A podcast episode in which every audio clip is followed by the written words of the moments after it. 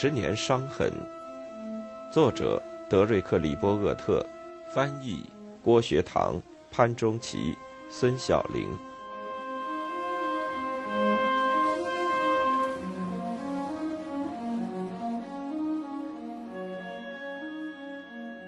美国尤尔间谍机在西德边界外发现了英国的备战活动，因为原本是用于北约的军事装备被运到了东地中海。法国和以色列的活动也同样被侦查到了。艾森豪威尔向伦敦公布了这些照片，但没有劝阻英国的行动。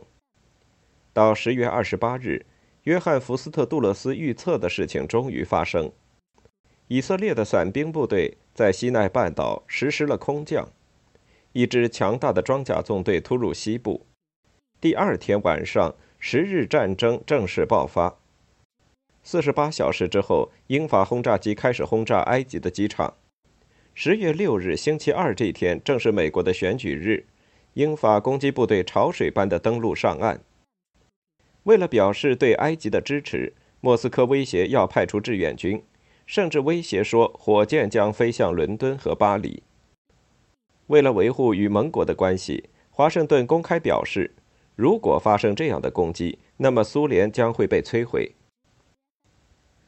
就在重新当选后的几个小时内，艾森豪威尔扩大了远程预警线，并准备派遣一支航母编队到战争地带，还让军事运输机保持在战备状态。联想起希特勒的最后日子，艾森豪威尔认为苏联胆小而又疯狂，没有任何状况能比一个处在这种状态中的独裁政权更为危险的了。就这次对埃及发动的攻击来说，他将其比作是维多利亚女王时代的行为。美国的大胆反应全都是根据谁是侵略国家以及谁是被侵略国家而做出的。英国希望艾森豪威尔在联合国能阻止削弱他们推翻纳赛尔政权的计划的任何行动，就像两年前他们在危地马拉事件中为他所做的一样。考虑到纳赛尔承认北京政权。并从捷克斯洛伐克购买了武器，艾森豪威尔并非不通情理，但是任何解释都不能欺骗我们。当得知英国的黄金储备急剧下降，英镑迅速贬值，以及伦敦急需美国的信贷时，艾森豪威尔选择了这个机会向英国发出最后通牒：如果战争不停止的话，英镑将会在投机压力下变得一文不值。毕竟，在谈到埃及的自决权问题上，英国财政部长也认为英国违反了我们一直信仰的基本原则。美国也向以色列施压，艾森豪威尔准备切断对以色列的援助。华盛顿态度强硬，而当他要采取行动时，往往指的是美元。英法一再重申他们的帝国地位，而当面临美苏的双重威胁时，又变得如此惊慌失措。这是他们自己和每个国家的最大悲哀，特别是美国的最大悲哀。到了月底，英法军队开始撤离埃及，只有耻辱，没有胜利。脆弱在更加脆弱的敌人面前退却，这只会导致更大的灾难。这种灾难很快就来了。对于 CIA 蓄势待发的 U 二飞行计划来说，这几个星期也是一个标志性的转折。虽然这种间谍飞机在英法发动的中东战争中提供了非常有价值的线索，但艾森豪威尔关于暂停在苏联上空进行侦察的命令仍然有效。在匈牙利危机时，他不允许 U-2 飞机去侦察东方集团中的国家，一直到了十一月二十日，他才批准自七月份以来的第一次侦察飞行。一架由弗朗西斯·盖瑞·鲍尔斯驾驶的 U-2 间谍机。从土耳其的一个秘密军事基地起飞，他是肯塔基州的一个煤矿矿主的儿子，也是美国的空军上尉，并退出了与 CIA 的服务合同。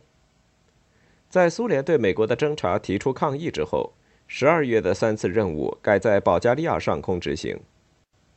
愤怒的总统最后指示五角大楼和 CIA，侦察要快速而且有效。不然的话，以后不会再有美国侦察机在铁幕国家上空飞行了。与尤尔早期进行的飞行任务相比，那些挑选出来的殖民地和欧洲问题都与英法两国有关，就像19世纪出现的问题一样。即使是刚刚阻止了对埃及的侵略，艾森豪威尔仍旧把大英帝国称为“我的右臂”。在十年之前，用如此轻浮的词语称呼前超级大国，几乎是难以想象的。在十年之后，如果再把英国想象的那么重要，就显得过于夸张了。苏伊士运河战争非常清楚地看出，英法在二战后的强大，在多大程度上是建立在癖好和虚张声势的基础之上。照此下去，他们比只配当作代理人都更加麻烦。对于美国来说，他被迫形成的关于欧洲帝国终结的观念，要比1946年他认为的复杂的多。整个世界仍在为快速发展的非殖民化所带来的后果付出代价。约翰·勒卡雷刻画的人物乔治·史麦利所回忆的缓期执行时期正在结束。如果没有冷战和它所带来的动荡，非殖民化的进程可能是在深思熟虑下进行的，而不是动乱威胁到处出现。然而，在冷战的大背景下，后帝国时代的混乱是难免的。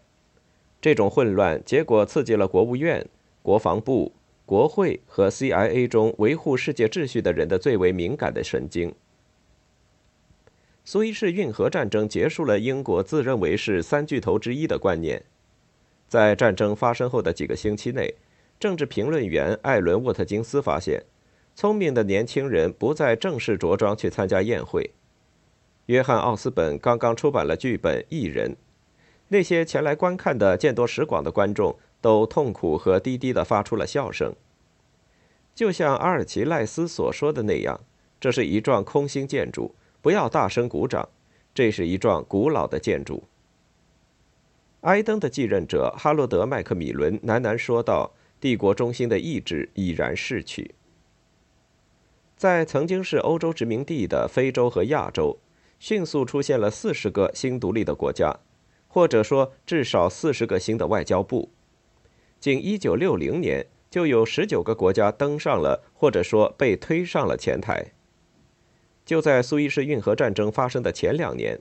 艾森豪威尔就曾毫无结果地呼吁丘吉尔通过在二十五年内让殖民地人民享有自治权的方式来逐步延续英国的帝国生命。殖民地人民认为，他们应享有必要的政治、文化和经济发展的权利，这是艾森豪威尔强调的重点内容。但丘吉尔对此不屑一顾。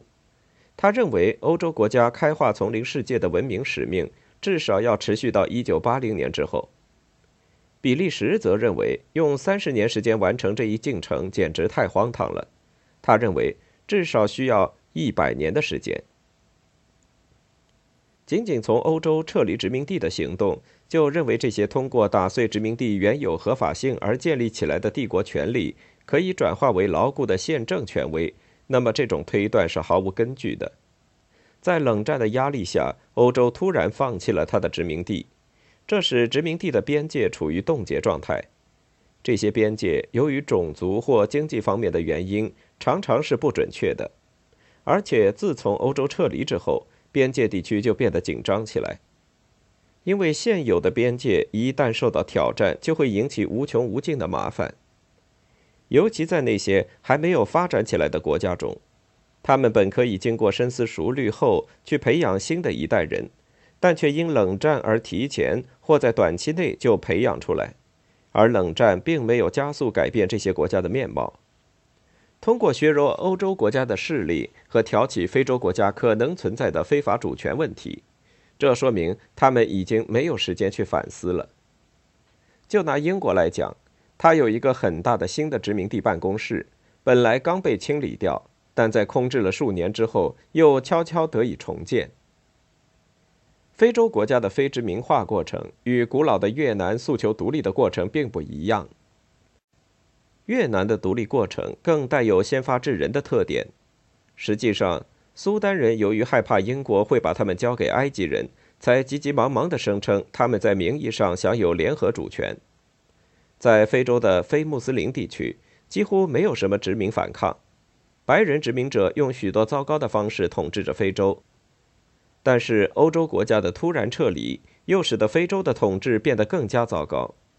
一个颇有见地的非洲学生把这些统治者描述为是一群假惺惺的解放者、瑞士银行的社会主义者、冒牌的革命者以及贪婪的腐败政客。尽管世界上最大的教堂还矗立在欧洲大陆非常有实力的大人物的家乡，但条条通往罗马的道路已经和罗马帝国衰落的陈年旧事根本联系不起来了。不管有多么困难，一些由大学毕业生和军人组成的精英在掌握政权后，除了夸大自己的能力之外，并没有别的选择。比如说，如果再给乌干达二十年的时间进行演变，伊迪阿明也不大可能将造成数千人死亡的罪名安在自己的名下。中非共和国的中土很快当上皇帝的博卡萨做不到，即使是赤道几内亚共和国的总统弗朗西斯科·马西亚斯·努奎马也不可能这样做。到冷战结束的时候，在撒哈拉以南，四十七个非洲大陆国家共拥有五亿人口，他们的 GDP 加在一起。也只和拥有一千一百万人口的比利时相当。美国直到发现自己必须在难以琢磨的第三世界与苏联人甚至中国人进行周旋时，才开始对这些忽隐忽现的灾难保持清醒的头脑。比如，莫斯科几乎将全部对外援助的百分之四十给了埃及，纳赛尔对他在苏伊士运河战争中的美国救星没有丝毫的感激之情。他这么说道。美国的天才们从来不会做出让人一目了然的愚蠢行动，而只会做出一些复杂的愚蠢行动。这总使我们想知道是不是存在一些对他们有利而我们却忽视了的东西。不幸的是，事实上并不存在什么秘密的微妙之处。从1957年开始，美国就陷入了对第三世界发展如何援助的困境。这些困惑主要在于援助的目标和其可能的作用。在查理·道格拉斯·杰克逊及其不知疲倦、雄心勃勃的继任者纳尔逊·洛克菲勒的呼吁下，艾森豪威尔和杜勒斯开始谨慎地支持建立发展贷款基金的想法。总统认为，与贫困作斗争就是抵制共产主义阴谋和扩张的手段，这也是民主党支持的一种观点。从五十年代中期到一九九一年，大约有两万亿的票面美元以商业援助和特别援助形式流入到受援国家。对于美国来说，因苏伊士运河事件带来的混乱局面而产生的另一种代价，就是明确将注意力放在了中东的共产主义阴谋上。在越南，华盛顿经常将反殖民主义和共产主义混为一谈，某种程度上，莫斯科也是。但在中东地区，除了许多双边协定之外，美国还有其他一系列的官方联系，特别是在1955年签署巴格达协定以来，当上了中东地区的观察员。巴格达协定是由英国组织起来的，将土耳其、巴基斯坦、伊朗和伊拉克联合起来的共同防御协定。这个协定那时又演变成了中央条约组织。后来，由于伊拉克违反条约而陷入松散状态。一九五七年一月，艾森豪威尔要求他的国会阿里巴巴金库向这些北部梯队国家及其邻国提供两亿美元的军事和经济援助，尽可能满足他们的需求。这项建议还包括授权动用美国军队保护这些受益国家，以免遭来自国际共产主义控制下的任何国家的威胁。当这个法案在三月份通过时，也就成了众所周知的艾森豪威主义。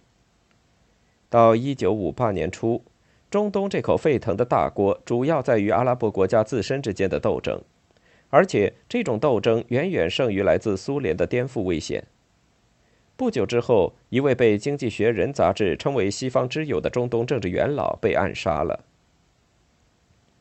艾森豪威尔非常精明。他怀疑美国常常与那些自远古以来就一直剥削自己人民的阶级结成联盟。他非常清楚地向埃弗里尔·哈里曼指出这一点。然而，由于 CIA 深陷于中东事务之中，驻贝鲁特的一名官员想知道是否我们不久后将不再是 CIA 招募的关键人物了。其中有几个人是所谓的价值百万美元的雇员，他们一直在拿着六位数的津贴。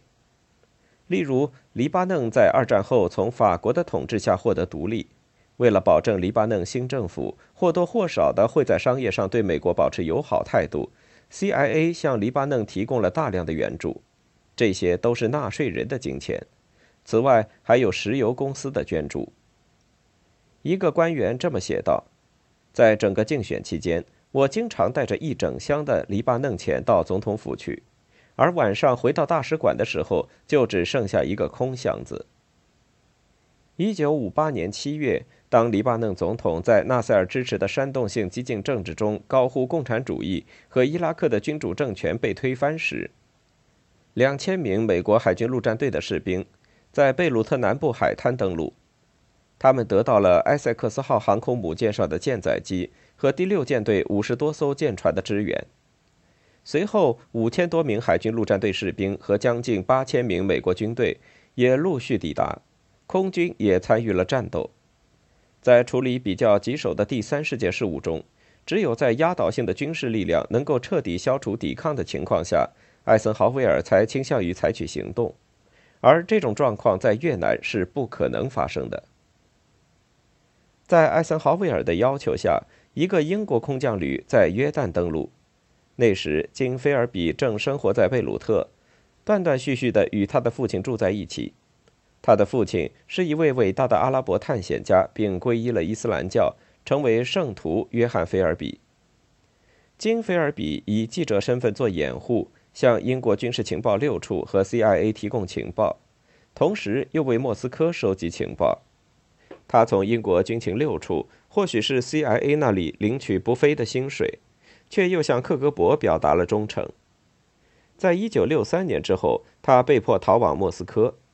由于他成功的打进了西方情报部门的心脏，所以被授予了象征苏联最高荣誉的列宁勋章。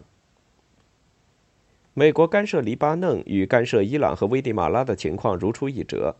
但同样也有草率的地方。在解释这次行动时，艾森豪威尔喜欢将其与一九四七年在希腊的行动。甚至与1950年在北朝鲜的败退相比较，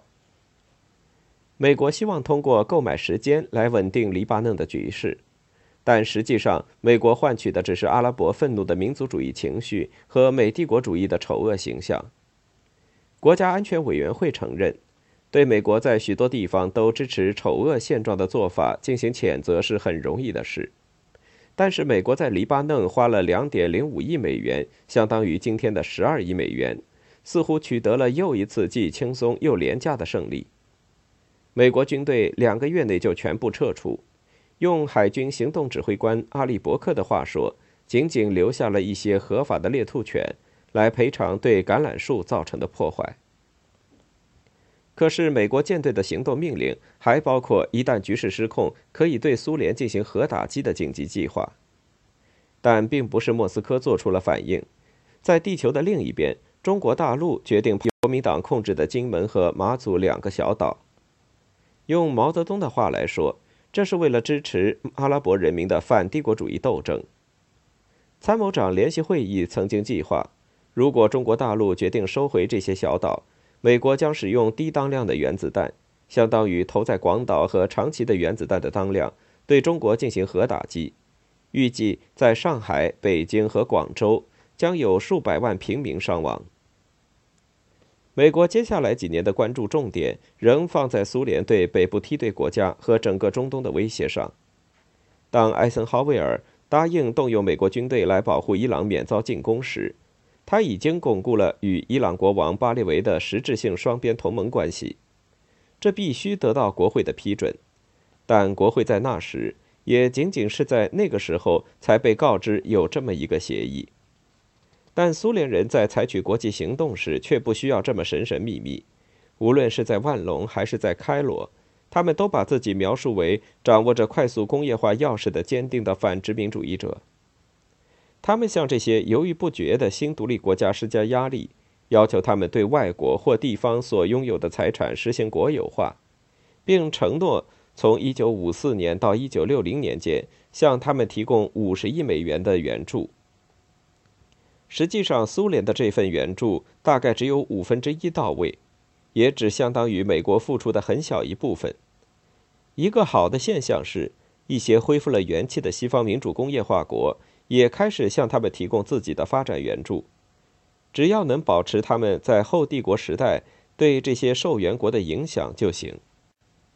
在第三世界竞争的成本正在加大，由于支持吴廷艳，华盛顿在越南付出的代价也越来越大。吴廷艳是这个国家最著名的非共产主义民族主义者，他以前是胡志明的阶下囚，在共产党判他死刑之后，于1950年逃了出来。六年之后，吴廷艳取消了1954年日内瓦协定规定的选举，北越也不打算进行自由而秘密的选举。在日内瓦会议后的第一个年头，CIA 投入的一千万美元对维持吴廷艳政权发挥了重要作用。在一九五五年到一九六一年间，美国向南越提供了数百万美元之多的援助，使南越一举成为美国的第五大受援国。当然，并不是所有的金钱都流入了越南或者其他接受美国援助的地方。就像约翰·肯尼迪在达拉斯遇刺前的那个下午所说。并不是马歇尔将军在哈佛的演讲将共产主义赶出了欧洲。显然，军事保护和 CIA 的存在与金钱是分不开的。